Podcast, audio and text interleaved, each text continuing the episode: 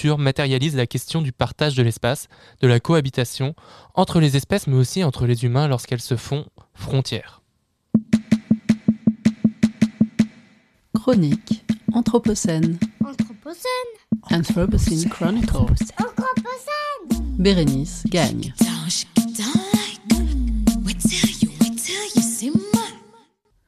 Clôture.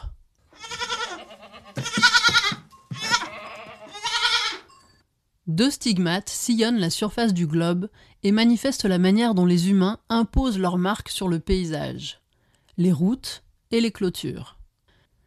Les routes représentaient en 2018 près de 65 millions de kilomètres carrossables, soit la possibilité de quelques centaines de tours du monde.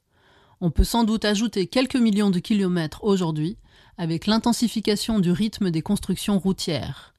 Mises bout à bout, les clôtures représentent quant à elles une longueur totale dix fois supérieure à celle des routes, une mesure astronomique équivalente à plusieurs allers-retours entre la Terre et le Soleil.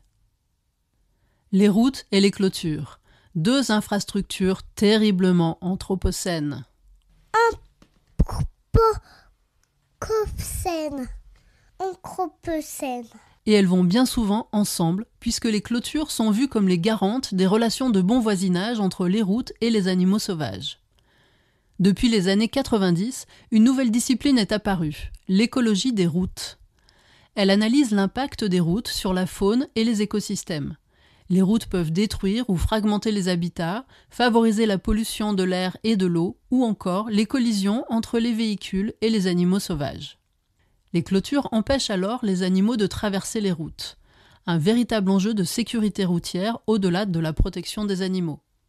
Mais la pose et l'entretien des clôtures coûtent cher et les politiques publiques rechignent à le faire. Dans un article de The Conversation, des géographes et écologues rendent compte de leurs expériences sur une route du sud du Québec et deux routes du Rio Grande do Sul au Brésil. Les acteurs publics préfèrent généralement les écoducs aux clôtures. Les écoducs ou écoponts, qu'on peut régulièrement admirer enjambant l'autoroute, sont ces passages à faune construits pour permettre aux animaux, mais aussi aux plantes, de traverser une route sans risquer de se faire écraser. Évoquant du bout des lèvres la menace pour la biodiversité que représente l'explosion de la construction routière, les scientifiques concluent quant à eux à l'efficacité insuffisante des écoducs et préconisent les sempiternelles clôtures pour protéger à la fois la faune et les transports. Est-ce là notre seul horizon? Parquer les animaux, les routes, les forêts?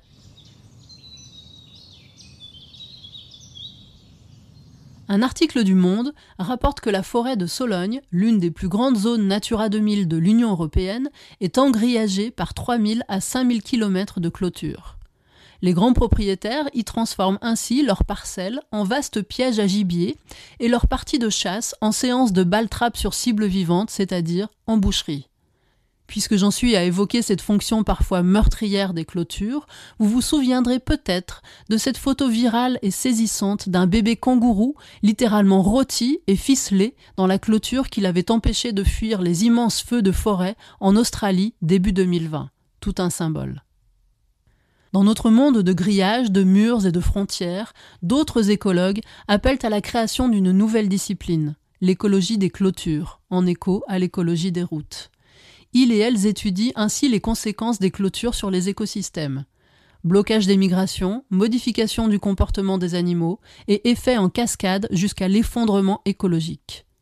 Les clôtures dictent leurs règles aux écosystèmes, elles les réorganisent complètement. Conçues par exemple pour prévenir la transmission de maladies entre la faune sauvage et le bétail, elles fragmentent et isolent les écosystèmes sans prendre en compte les interdépendances. En Australie, les clôtures à dingo, ces chiens réensauvagés, s'étendent sur des milliers de kilomètres pour protéger le bétail et provoquent des réactions en chaîne qui affectent l'écologie de tout le continent. L'absence de prédateurs entraîne ainsi l'explosion de la population de kangourous et par conséquent un déclin de la diversité de la flore et un épuisement de la composition du sol en nutriments. De chaque côté de la clôture, ce sont deux écosystèmes très distincts qui se font face.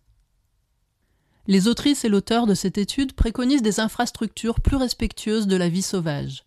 Pourquoi pas, par exemple, calquer le tracé des clôtures sur les frontières écologiques naturelles, comme les cours d'eau ou les reliefs Ils et elles invitent, en tout cas, à un premier geste simple, enlever les nombreuses clôtures qui n'ont plus d'utilité. Car leurs effets perdurent longtemps. Les animaux continuent ainsi à éviter des clôtures fantômes pendant plusieurs générations.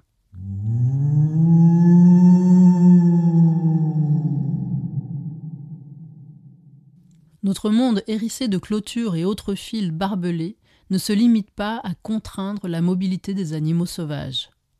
Le politiste François Gemène relève ainsi dans le rapport A World World Towards a Global Apartheid du Transnational Institute que depuis la chute du mur de Berlin en novembre 1989, le nombre de murs aux frontières a été multiplié par 10 dans le monde. Aujourd'hui, 6 personnes sur 10 vivent dans un pays qui a construit l'un de ces murs à ses frontières. Et alors que la construction du mur séparant le Mexique et les États-Unis a été très médiatisée, il représente pourtant le seul mur existant sur les continents américains. Au contraire, l'Europe compte 26% des frontières murées ou clôturées du monde. François Gemène rappelle la vanité de ces infrastructures censées lutter contre l'immigration. Elles ne font qu'augmenter le chiffre d'affaires des passeurs qui peuvent ainsi justifier de facturer leurs services plus chers au regard de la plus grande complexité du passage. Mais ni les murs, ni même les barbelés ne suffisent à tracer une frontière. Ce sont bien les politiques qui érigent les obstacles toujours plus difficiles à franchir pour rejoindre tel ou tel pays où l'on projette une vie meilleure. La Méditerranée ou la Manche, ces frontières naturelles par-dessus lesquelles nous avions l'habitude de sauter le temps d'un week-end à grand renfort de vols low cost avant la pandémie, apparaissent comme des barrières sans clôture et se transforment trop souvent en tombeaux pour des milliers de personnes qui s'entassent sur de frêles embarcations pour passer de l'autre côté. A-t-on oublié que c'est pourtant ainsi qu'Homo sapiens a colonisé la totalité des terres émergées?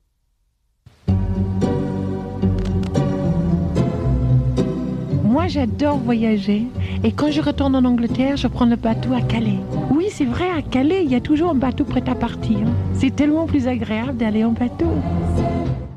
Retrouvez toutes les références et bien plus encore sur Internet, dans les veilles de l'école urbaine de Lyon, sur la page Anthropocène 2050. À la semaine prochaine. Chronique Anthropocène.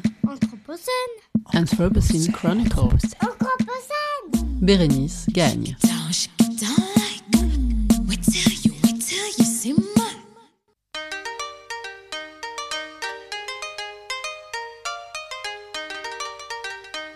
Regard sur l'actu